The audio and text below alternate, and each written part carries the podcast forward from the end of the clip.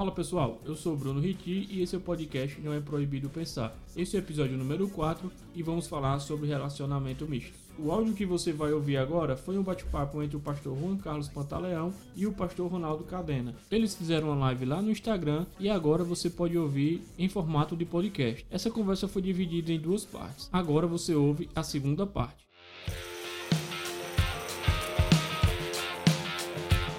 A primeira pergunta foi sobre se a Bíblia diz que não pode e a igreja ela aprova, né?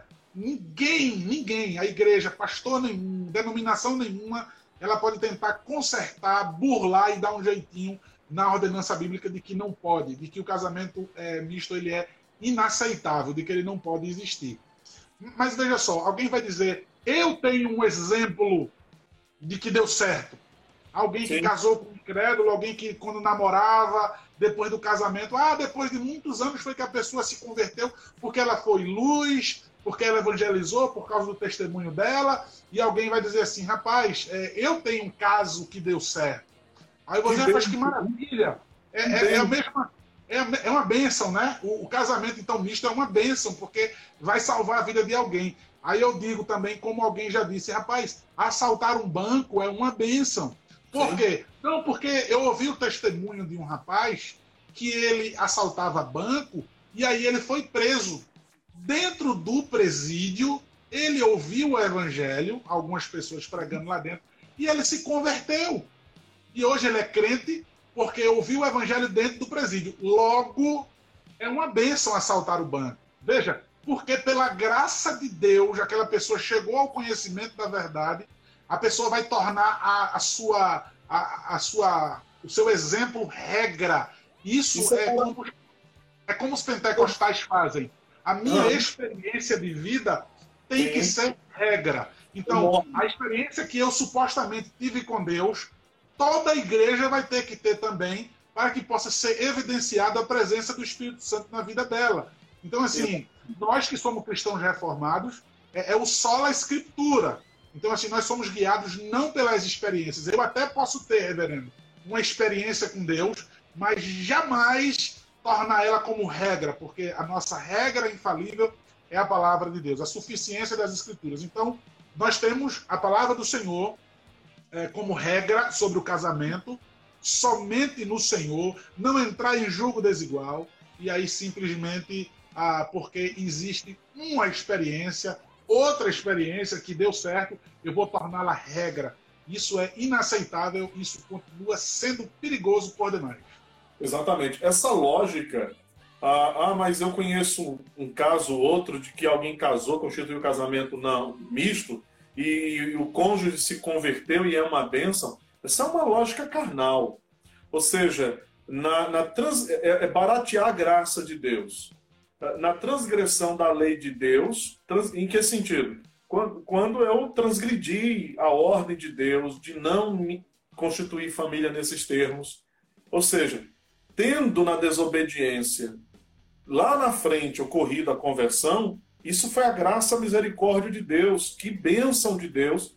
A graça foi superabundante sobre esse indivíduo, sobre essa pessoa, mas se eu tornar isso se eu tornar o casamento misto a partir desse resultado de experiência de uma ou de outra pessoa, e diga-se de passagem, são os é mínimo diante do universo daqueles que casam com descrentes e que o casamento é do início ao fim uma tragédia, o número é mínimo dos que no meio do caminho e é do meio para frente que se converte. O número muito pequeno não vale, é uma aposta muito arriscada.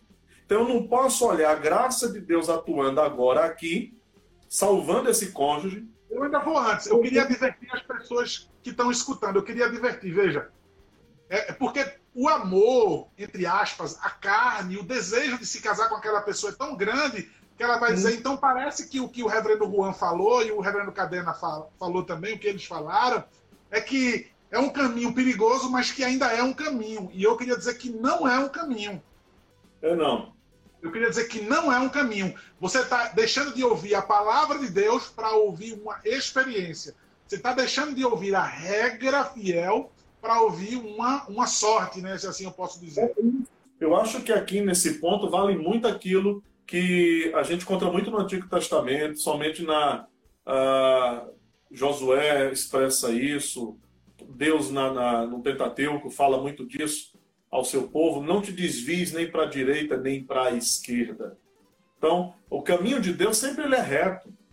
Ele é reto, ele, ele, ele não é atalho. Ele, ele, qualquer rota paralela que se toma e que se chama de caminho não é um caminho, sabe? É, é, é, é colocar-se na direção de um abismo que vai trazer duras consequências. Falando disso, tinha uma pergunta aqui, vou antecipá-la porque ela está linkada nesse raciocínio, que seria o seguinte: alguém poderia, uh, diante dessa exposição contrária a casamento misto, alguém poderia objetar, eh, poderia apelar e dizer assim, apelar para o amor e dizer, mas eu amo, eu amo, eu a amo, ela me ama, eu amo. Isso não é suficiente? Ou seja, o crente apelando o, o apelativo do amor e diz: Ah, pastor, é, mas eu, eu a amo. Isso não basta para eu casar com ela? O amor não é suficiente?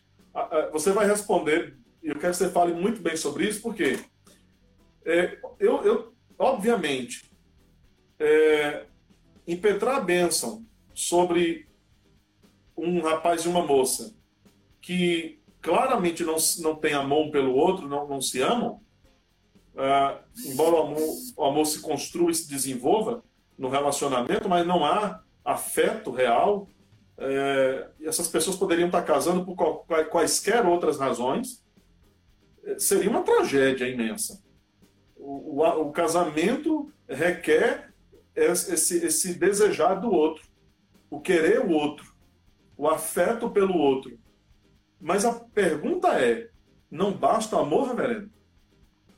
É, é, no que é que consiste esse amor. Se a, se, a, se a, pessoa ela expor, tenta, tenta expor o que é o amor, conceitua o amor para mim, rapidamente aquela pessoa vai, vai conceituar o amor como sendo apenas o desejo carnal. Somente isso. Se alguém chegar, ó, eu, eu quando tinha 22 anos, eu era missionário e eu estava lá em Recife. E eu lembro que eu cheguei para Augusto Nicodemos. Eu frequentava a primeira igreja e aí eu cheguei para ele, pastor, eu queria um conselho e tal. Fui lá no gabinete dele. Ele fala, Ronaldo. E eu disse, rapaz, eu tenho uma namorada e ela quer deixar tudo para a gente quer deixar tudo, se casar para que a gente possa viver missões. A gente quer ser missionário, viver o mundo pregando evangelho e tal. E tudo que a gente tem é o amor. A gente não tem nada, a gente não tem um real, a gente não tem nada. E, mas a gente se ama. Uhum. Isso é o suficiente, pastor. Ele disse, ela disse que vai morar com você até debaixo da ponte, Ronaldo. Eu disse, oxe, disse. Ela disse isso, que morava até debaixo da ponte. Ele disse, deixe faltar o, o condicionador dela que você vai ver onde é que ela vai colocar o amor, aonde é que vai parar o amor de vocês. E aí o Augusto disse assim: vai estudar, Ronaldo. Vai estudar. E, me, deu, me deu um puxão de orelha forte. É, acredito, acredito, Juan, que o, a, o grande problema está no conceito do amor dessas pessoas. Completamente equivocados. Ah, pastor, o amor é suficiente. Eu queria saber, nesse conceito de amor, quem é que sobrevive em nossos dias hoje. Sim. Não existe. Eu lembro que uma vez chegou lá na igreja um, um jovem, estava cheio de tatuagem, e aí ele, tinha, ele botou a tatuagem no, no uma tatuagem bem grande, o nome da namorada dele. Cadê sua namorada? Ela aqui. Eu disse, rapaz, você é doido de escrever o nome da namorada desse tamanho e esse namoro acabar. Ele disse, nunca. Nunca vai acabar esse namoro. E tinha pouco tempo que ele estava namorando com essa menina, né? E o menino é feio demais, bicho. Ele é muito feio. E a menina, a menina é bem engraçadinha, e eu já vi que ia ter problema ali, né? Dois dias depois, eu já vi aquele menino atravessando uma rua de mão dada com uma menina bem feinha. Pareia com ele, né? Como a gente diz aqui no Nordeste. Sim. Aí eu vi, eu vi o Pepô de Abutina andando na rua. Eu disse, agora deu, deu a pareia certinha. E eu fui me certificar. Eu disse, rapaz, e aquele menino ali acabou, acabou o namoro incrível. Eu disse, uma tatuagem desse tamanho, a perna dele todinha era o nome da menina, né? E o namoro durou pouco tempo. E aquele, eu não sei nem o que, é que ele fez com aquilo. Então, assim, é, eu acho que o conceito do amor o equívoco do, do, do que se pode conceituar do amor é que está muito errado. Só o amor não é suficiente, não, pastor? Não basta? É, aí eu vou ter que apelar, inclusive, para experiências. Ah, pastor, você não gosta de experiências, não? Não. Tem hora que as experiências é nosso, é, é, é muito amiga nossa, né? A gente pode usar e dizer, olha aqui, as pessoas que alegaram ter amor, que casaram simplesmente por esse sentimento. As pessoas vão dizer muito aí entre os cristãos, inclusive, que o amor é uma decisão. Né? O amor ele não é um mero sentimento. Exato. Então, assim, para que você tome uma decisão, e existe muita circunstância ao redor para que você decida amar. Então, assim, quando a pessoa abre a boca para dizer isso, que é, só tem amor e que isso é suficiente, a pessoa já está errada. Eu queria dizer para você que você já está errado. Você está errado, enganado. É verdade. Olha, ah, muito bom, muito bom, sem dúvida.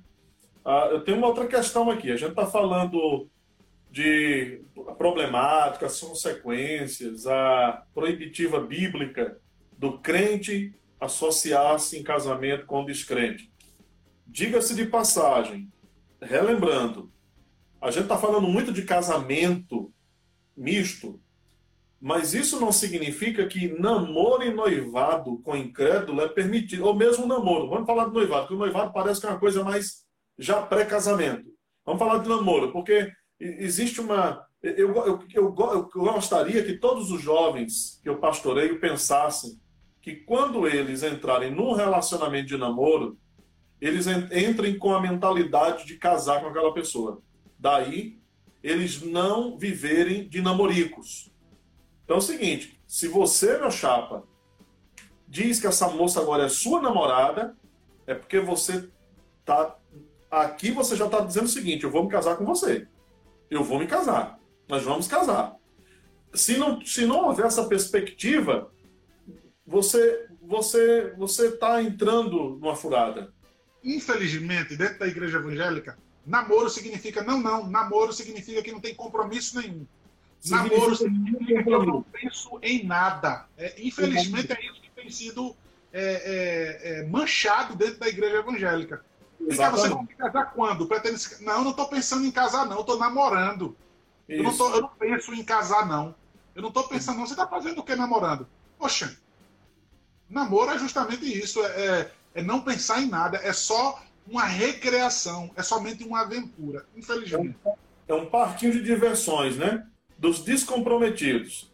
É nesse ponto, reverendo, que eu quero deixar bem pontuado aqui, é, porque alguém pode estar ouvindo a gente, algum adolescente, algum jovem, assim, ah, então o problema é casar, namorar não. Não! Você é cristão, você não pode entrar no. Primeiro, Está errado se você pensar que o namoro é um parquinho de diversões, já está errado. E está mais errado ainda se você pensa que além de ser um parquinho de diversões, você não tem compromisso nenhum, você paga o ingresso, se diverte, vai embora.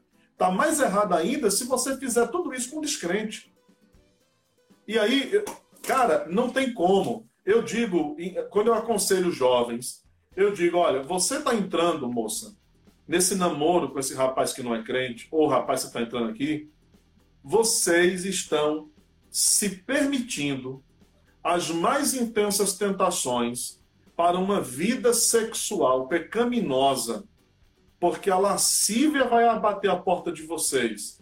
Não adianta. Um cara, um rapaz que é, não é crente, reverendo Ronaldo, ele nunca vai namorar com uma mocinha da nossa igreja e ele vai ser, sabe, o exemplo, o exímio moral de respeito. Não me cai essa. Esse mundo está depravadamente corrompido. Certo? Então é o seguinte: é, é, você está abrindo a porta da lascívia, da promiscuidade.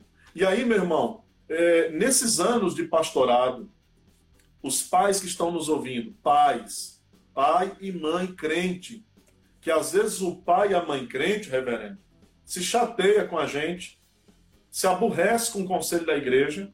Quando a gente chama os pais, chama os pais para ter primeiro uma conversa com eles, orientativa, e dizer assim: meu irmão, como é que você está permitindo que tua filha, com 13, 14, 15 anos, namore com um cara de 18, 20, 30 que não é crente? ou com um rapaz da mesma idade, mesmo jovenzinho, mas que não é crente, às vezes se aborrecem, acham que a gente está querendo se intrometer na vida. É, existe, existe pastor hoje, quando aconselha né, para a vida fora do ambiente eclesiástico, das quatro paredes, às vezes é interpretado como se metendo no que não lhe deve, onde não lhe cabe. Quando a nossa instrução e orientação, segundo a palavra de Deus, ela não é meramente para as questões estritamente espirituais, mas para a vida. Como eu me relaciono no trabalho, com a vizinhança, eh, nas relações sociais gerais da vida. Então, pai e mãe, você que está nos assistindo nesse momento, você é responsável, porque se os teus filhos crentes entrarem pelo caminho da, da fornicação, de uma vida promíscua, de uma vida sexual, fora dos padrões de Deus, que é no casamento, você é o primeiro grande responsável, porque você está dando aval, permitindo, autorizando. E isso é extremamente problemático. Os, os muitos casos disciplinares que temos na igreja, é, de jovens que acabam sendo disciplinados por fornicação, que é prática sexual antes do casamento, se dá exatamente na maioria deles, na maioria, gente da igreja que se envolve com gente que não é da igreja. Porque não pense você não. Homem é homem, mulher é mulher. Se já é difícil você estabelecer limites para os que estão dentro do nosso aprisco, porque os hormônios não se convertem, não. Hormônio e, e, e atração física, é, porque é crente não existe. Não, isso não é, isso, isso é fantasia. Não, essa, essa, essa, essa, essa vontade louca de tocar, de querer ter o outro, isso é para quem não tem o Espírito Santo. O que, é que você está comendo? O que, é que você está bebendo, meu amigo, a pensar besteira? Não. O Espírito Santo nos dará capacidade, ferramentas para a gente se santificar. Agora, se você, se esses jovens não buscarem isso, se eles se envolvem com namoros. Então, eu, eu voltando, lembra quando lá no início a gente falou que envolver-se num relacionamento misto é uma, é, é uma traição a Cristo? É, eu, eu acrescentaria um, um, outro ponto, reverendo. Eu diria, é, é um atentado à santificação. Porque você, você vai sofrer para se santificar num relacionamento desse. Você vai sofrer.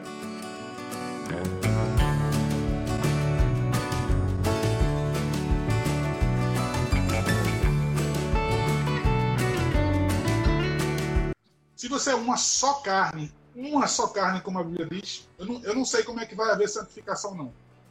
Eu, eu, no casamento, eu só vou conseguir me santificar se eu conseguir é, é, voltar atrás do conceito de casamento. Se eu conseguir me dividir do meu cônjuge, aí eu vou conseguir me santificar.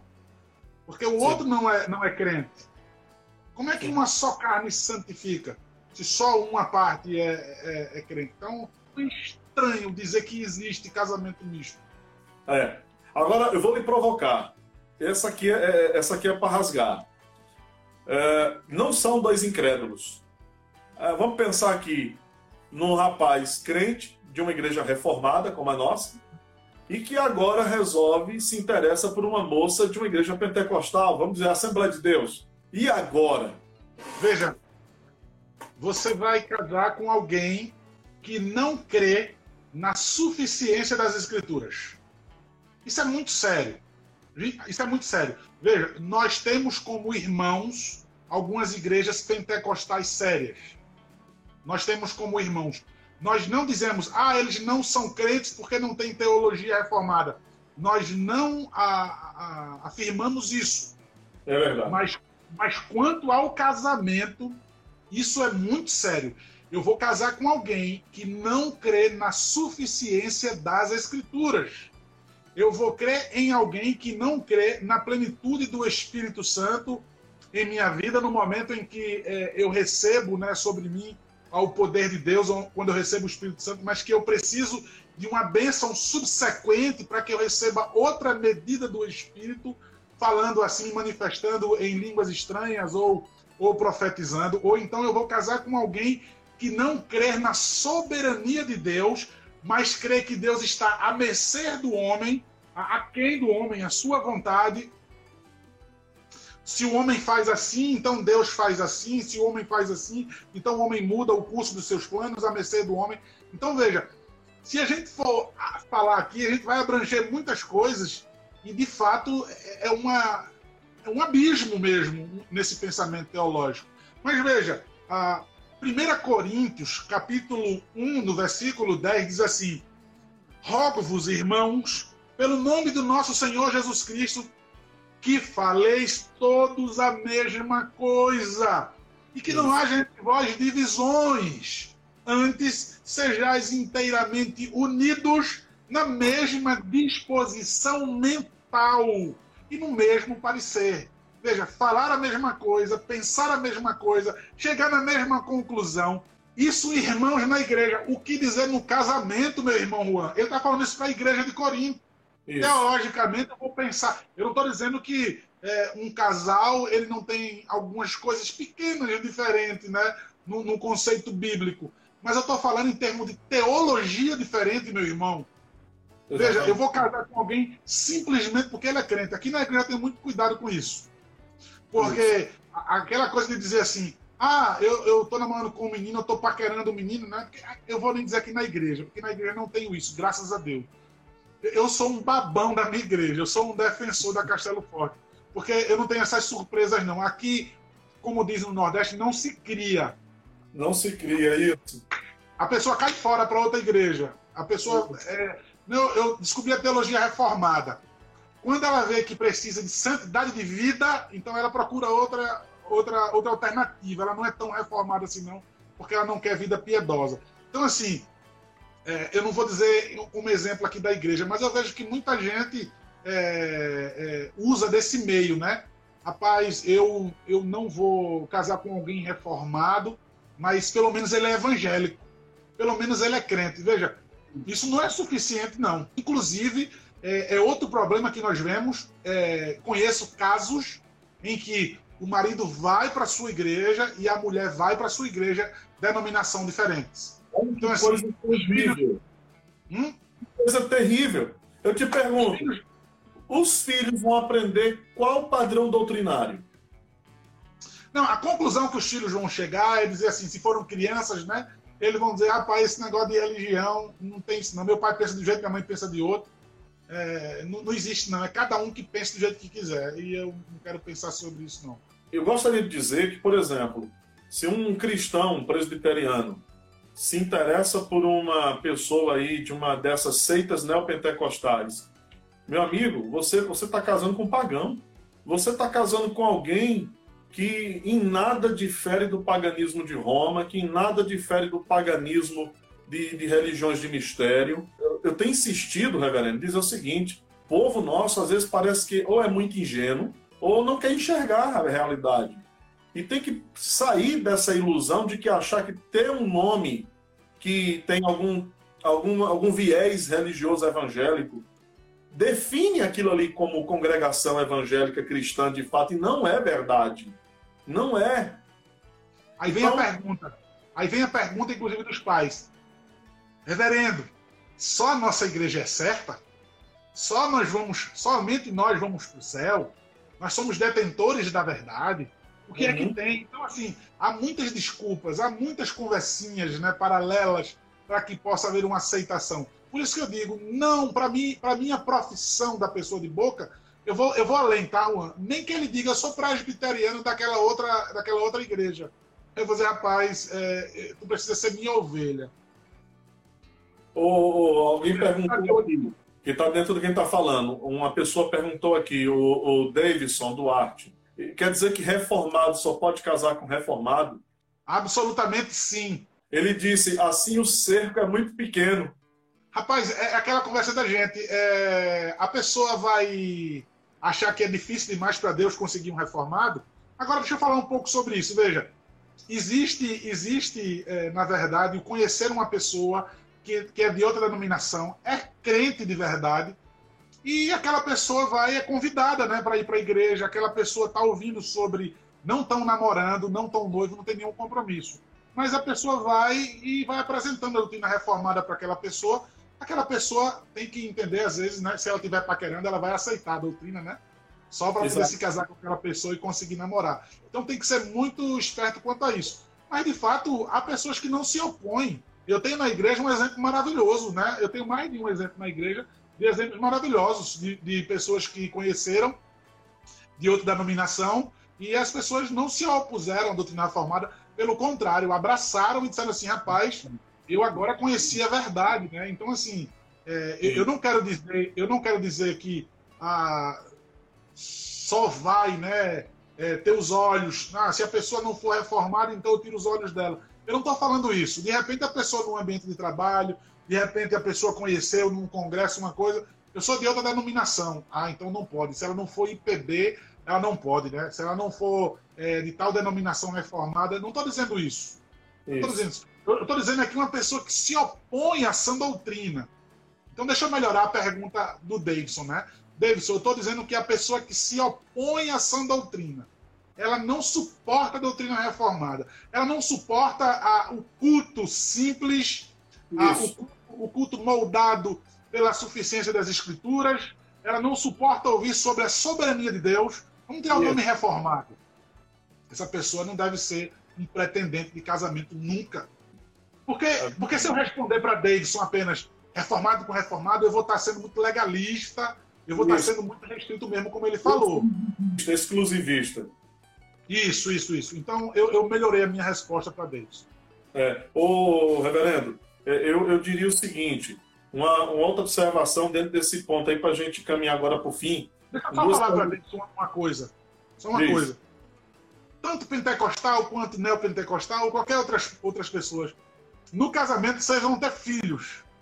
E como é que vai ser para casar? Como é que vai ser para batizar a criança? De jeito nenhum. Batizar o meu filho, botar água na cabeça do meu filho. Olha, na igreja eu tenho um caso já de, de família chorando, porque o filho nasceu e a família toda pentecostal, neopentecostal, tá criticando, falando horrores. E a, e a pessoa chega num gabinete e diz, pastor, a minha família toda está me condenando porque eu vou batizar o meu filho. E aí a resposta que eu dei, chame o conselho tutelar a mandar prender o pastor, porque vai botar um pouquinho de água na cabeça da pessoa. Veja, veja como, como o, as pessoas que, que se opõem à sã doutrina ou que não entendem a sã doutrina, veja com que ojeriza eles atacam e eles se opõem. Veja, se fosse uma coisa simples, não, não vejo nenhum problema não, rapaz. Não, eles, eles são crentes e tal. Mas não, eles já dizem logo, são católicos romanos. Isso. São hereges, igreja estranha que batiza criança, rapaz. Que absurdo é esse? Então eu acho que Davidson já me entendeu e as demais pessoas me entenderam. Né? Eu, eu, vou, eu, eu, vou tirar aquela resposta de dizer reformado com reformado, aí eu devolvo. Davidson, quando casar, como é que vai ser para batizar a tua criança? Né? Se, a, se a pessoa disser, eu não estou nem aí, pode batizar ele mergulhando, pode batizar ele é, com um pouquinho de água, só quando ele crescer, quando novo. Então tem que ter cuidado com a fé dessa pessoa, se ela está bem, nem, nem me preocupo com nada. Né? Um conselho aqui, uma observação para quem é, é um reformado, mas está gostando, se interessou por uma moça que é de uma igreja pentecostal, não vou falar neopentecostal não, porque para mim neopentecostal é sinagoga do diabo. Todo mundo já sabe como é que eu trato. É uma, uma pentecostal clássica. Ah, ou é de uma igreja não pentecostal, mas também não reformada, uma tradicional. Uma tradicional. Ah, e aí você gosta da pessoa. Ah, não é reformado, mas e agora? Ah, você pode apresentar a doutrina reformada para essa pessoa, vocês estão conversando, sim, tudo bem. Mas essa decisão dessa pessoa aderir à fé reformada, você não pode deixar isso para depois do casamento. Eu já vi muitos casos, tá ali a moça da nossa igreja namorando um rapaz batista tradicional, que não batiza criança, que não crê na soberania de Deus, Aí ela começa a mostrar a fé reformada para a pessoa, a pessoa simpatiza de um ponto, de outro, gosta, que é crente, afinal de contas. Porque ele está interessado na moça, ele vai aceitar como uma moça também, existe o um interesse do coração, mas a pessoa, por mais que mostre alguma simpatia por partes da doutrina reformada, ela não adere à fé reformada de uma vez por todas. Ela não consegue abraçar o culto simples bíblico reformado, sola escritura, é, princípio regulador do culto. Não. E aí fica ela aqui, ele lá, casa. E continuam separados. A mulher tendo que se submeter ao marido, indo para lá e vivendo angústias lá, não batiza os filhos porque o marido não permite, porque não é um reformado, é um, é um evangelho. É quando isso não é nada demais. Os filhos não receberam o sinal da aliança e para muitos é tem nada demais. E quer que eu diga mais o que a gente ouve? Deixa eu dizer o que é que de experiência que eu ouço. É, aí o cônjuge fica em casa, enquanto o outro, ah, eu não vou para minha igreja porque se eu for ele fica chateado e porque também é muito chato eu ir para uma igreja e ele para outra, então eu fico em casa. Sabe quais são as desculpas que eu tenho escutado? Dor de cabeça. Ah, Exato. e no outro domingo tô com dor de cabeça. No outro Exato. domingo, rapaz, essa pessoa é muito doente, viu? Porque Sim. todo domingo é uma enfermidade para ela não estar na igreja. E você sabe não é, que não é por isso. É simplesmente é. porque ela se opõe a essa doutrina.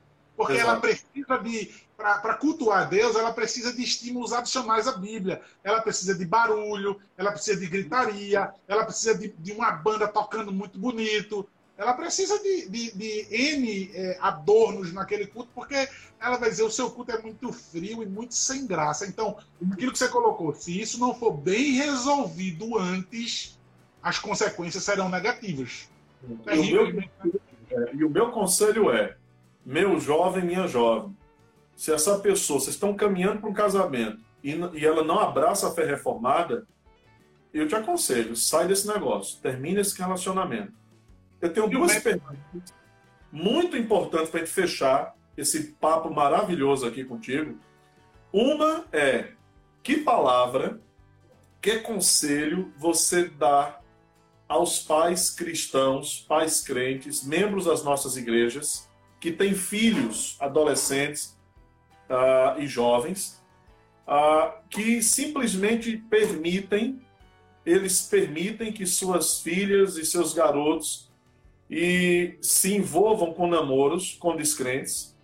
E quando eles são abordados e orientados, eles dizem: Ah, mas eu não vou proibir, porque se eu proibir, minha filha vai namorar fora de casa, escondida. Se eu proibir esse namoro com esse rapaz descrente, que ela está apaixonada, minha filha pode praticar o suicídio, que ela pode entrar em depressão, ficar revoltada. Então, para eu não ver a minha filha namorando pelas esquinas, escondida, ou perder minha filha num ato de suicídio porque ela vai ficar revoltada, entrar em depressão porque eu não permito ela namorar com aquele rapazinho com que ela está apaixonada, eu permito então que ela namore com um descrente. Com... Veja que a situação não é fácil. Um pai e uma mãe crente, com uma filha descrente, mas que eles permitem o um namoro com descrente, ou para não namorar, para a filha não namorar escondido, ou para a filha não tirar a própria vida eu já tenho ouvido essas desculpas. Olha só o drama. Como responder a isso? Essa é a última pergunta? É, não, tem, a, a última é, é, quanto aos conselhos das igrejas. Uhum. Qual deve ser a posição dos conselhos das nossas igrejas? Ah, deve, deixa eu falar sobre. Orientar, disciplinar ou não? Vá. É, quanto aos pais, essa situação que você me descreveu já, já fala que essa família está em apuros por completa. Se chegou a essa situação, é, a família está em apuros e o pai e a mãe vai ter que é, se dedicar é, de corpo e alma, inclusive aos pés da cruz, rogando pela misericórdia de Deus, rogando pela graça de Deus, para que ele dê sabedoria e que ele haja sobrenaturalmente com o Espírito Santo na vida daquela família por completa, porque o mau casamento daquela mina vai vai estragar a família toda. Isso vai atingir os seus pais também. Então vejam, isso tem que ser feito desde o começo. Essa orientação aos filhos tem que ser feita no começo. A minha filha mais velha tem 10 anos. E aí eu, eu leio o livro Minha Filha em Casamento e alguém diz: Rapaz, alguém ri diz: Tu já tá vendo isso? Não tá cedo demais, não. Já tá tarde. Eu deveria saber bem disso muito antes dela nascer. Eu devia, eu devia estar bem expert nesse assunto antes dela nascer, porque desde o crescimento dela eu tenho que orientar a minha filha sobre o que significa um homem de verdade, o padrão bíblico de masculinidade, para que ela possa mirar esse tipo de homem, para que ela possa desejar esse tipo de homem, para que ela possa visualizar o seu casamento, a criação dos seus filhos com um homem bíblico, para que ela possa ogerizar, para que ela nem pense na hipótese de casar com alguém que não seja crente, com alguém que não creia doutrinariamente como ela pensa. Então, assim, a primeira resposta é que os pais têm que começar de agora, já estamos atrasados, a inculcar no coração das nossas filhas. Se a gente deixar a coisa boiando e dizer, ah, quando ela estiver na idade, eu vou ter uma conversinha com ela. Quando ela chegar na idade, aí eu vou ter uma conversa com ela. O coração da tua filha já está sendo flertado, a tua filha já está sendo cortejada por, por, muitos e muitos jovens na escola, na faculdade, na rua, dentro de casa, às vezes na própria família pelos primos, e você está se fazendo que não que não está vendo. Quando a tragédia, a calamidade chega na tua porta, aí você quer dizer o que é que a gente vai fazer, o que é que a gente pode fazer. Então veja, a negligência, a omissão dos pais, o silêncio dos pais, principalmente do pai, o silêncio de Adão ali vai trazer toda uma ruína para o seu jardim. Vai, vai trazer toda a ruína para o, o seu paraíso. Então veja, agora há um pai que já está com a filha agora, né? Ele descobriu agora da tragédia, da, do erro dele, de somente tentar remediar depois que a coisa já está adoecida, depois que a filha já está apaixonada, né? Eu creio que o pai deve se dedicar e muito, e muito, e muito à filha dele. Ele deve ser o pai que ele nunca foi, presente na filha dele. Ele deve tentar remediar, ele deve tirar todos os anos de atraso da vida da filha dele em que ele não foi um pai, que ele só foi aquele que dava um beijinho na cabeça, daquele que dava presente, daquele que permitia ou não permitia algumas coisas, mas que ele possa ser de fato pai bíblico na vida dela, rogando as misericórdias de Deus, para que ele possa contornar e remediar isso, para que a filha confie nele. Veja, a filha precisa confiar no pai. A filha precisa olhar para um jovem e dizer: não vejo nada do meu pai naquele, naquele rapaz, então não tenho nenhum interesse por ele. Agora, se eu não sou absolutamente modelo para minha filha, e aí é eis a resposta, Juan, porque é que o pai cria a filha dentro da igreja, tudo certinho, bota para estudar nos melhores colégios, e, e, tem aquela certa instrução bíblica, e a mina se agarra com o maconheiro, com o vagabundo, e ele diz, por quê? Aonde foi que eu errei, né? Ah, ela vai querer exatamente. É, ele não sabe disso, ela nunca vai dizer a ele, mas ela vai procurar exatamente o contrário de modelo de homem que aquele, que aquele pai foi, né? Aquela atenção que ela nunca teve, aquele maconheiro deu. Aquela, aquele, aquela sabedoria que ela nunca viu num pai, ela acha que o maconheiro tem, porque ele é o esperto, ele é o desenrolado, né? ele é o descolado. Enfim, Sim. então, esse pai que está em apuros, ele tem que rogar ao Senhor sabedoria e, e, investir mesmo tempo. Não é investir tempo no pé da porta do quarto da filha, gritando com ela e dizendo: Você não vai sair mais com aquele cara, você não vai fazer isso, porque você chegou a tal hora. É, esse tipo de investimento, de briga, de dentro de um carro, ou no pé da porta quando a menina está dormindo, isso não funciona. Isso não funciona. Verdade. Ah, às vezes eu imagino que pais cristãos, eles têm é, pais cristãos sérios, homens e mulheres sérios, eles têm sido influenciados por uma cultura de permissividade dessa sociedade, em que permitir significa proteger. A palavra de Deus nos ensina o contrário. A palavra de Deus nunca nos diz que a proteção vem pela permissibilidade. Pelo contrário, Deus protegiu o seu povo dando a ele leis. Deus protegiu o seu povo dando a eles preceitos, mandamentos, dizendo: não vá, não se envolva. Então, pais precisam ensinar os limites de Deus para os seus filhos, seus filhos amarem o Senhor, para que quando eles disserem, meu filho, minha filha, essa é a vontade do Senhor, eles confiem, acreditem e saibam que isso de fato é a verdade, porque eles sabem que esses pais conhecem a Deus e que ensinam a Deus. Reverendo, para a gente não ter que começar outra live, o que, bem rapidinho, com as despedidas, o que um conselho de igreja deve fazer? Ele deve ter alguma atitude com os jovens que se envolvem em relacionamentos mistos e com aqueles que vão para o casamento misto. Ou não, é tudo, o conselho não tem que se envolver, o conselho, isso pode chegar a uma disciplina, é correto o conselho disciplinar os que é, reagem contrários à, à, instrução? O conselho são aqueles que presidem bem e eles devem auxiliar o, o docente, devem auxiliar o pastor e não jamais ser uma, oposição ao pastor. E eu não estou falando isso com corporativismo, porque eu estou falando na minha igreja e isso funciona. Os presbíteros eles me dão suporte e eles me auxiliam. Veja, o conselho da igreja, o pastor da igreja, ele tem que se envolver em tudo, e absolutamente internamente no coração da ovelha, quanto também externamente. Seja com quem ela está namorando, com quem ela está noiva, com quem ela está saindo e com quem ela vai casar.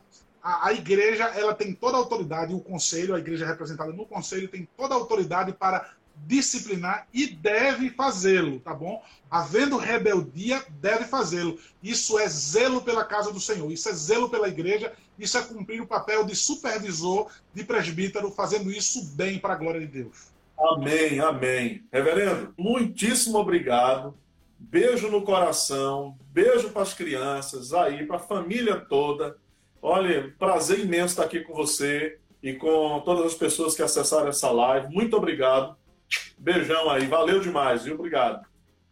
Eu peço só que entrem no, no meu Instagram também, sigam, né? Família Ronaldo Cadena, como também no YouTube. Eu queria pedir que vocês entrassem rapidinho no YouTube, Família Ronaldo Cadena, e se inscrevessem lá e curtissem alguns vídeos que eu fiz. Estou bem estimulado querendo fazer alguns vídeos, sabe? Eu gosto muito de editar vídeos. E lembrando que eu vou começar na próxima quinta-feira um programa nesse canal, Família Ronaldo Cadena, que é o programa Quem Sabe Fala ao Vivo. Lembrando que Juan Pantaleão tá, também já está incluso nessa agenda para que participe conosco uh, desse programa. Quem sabe fala ao vivo. E eu sei que você sabe muito, meu irmão. Que Deus lhe abençoe. Esse vai ser um prazer imenso.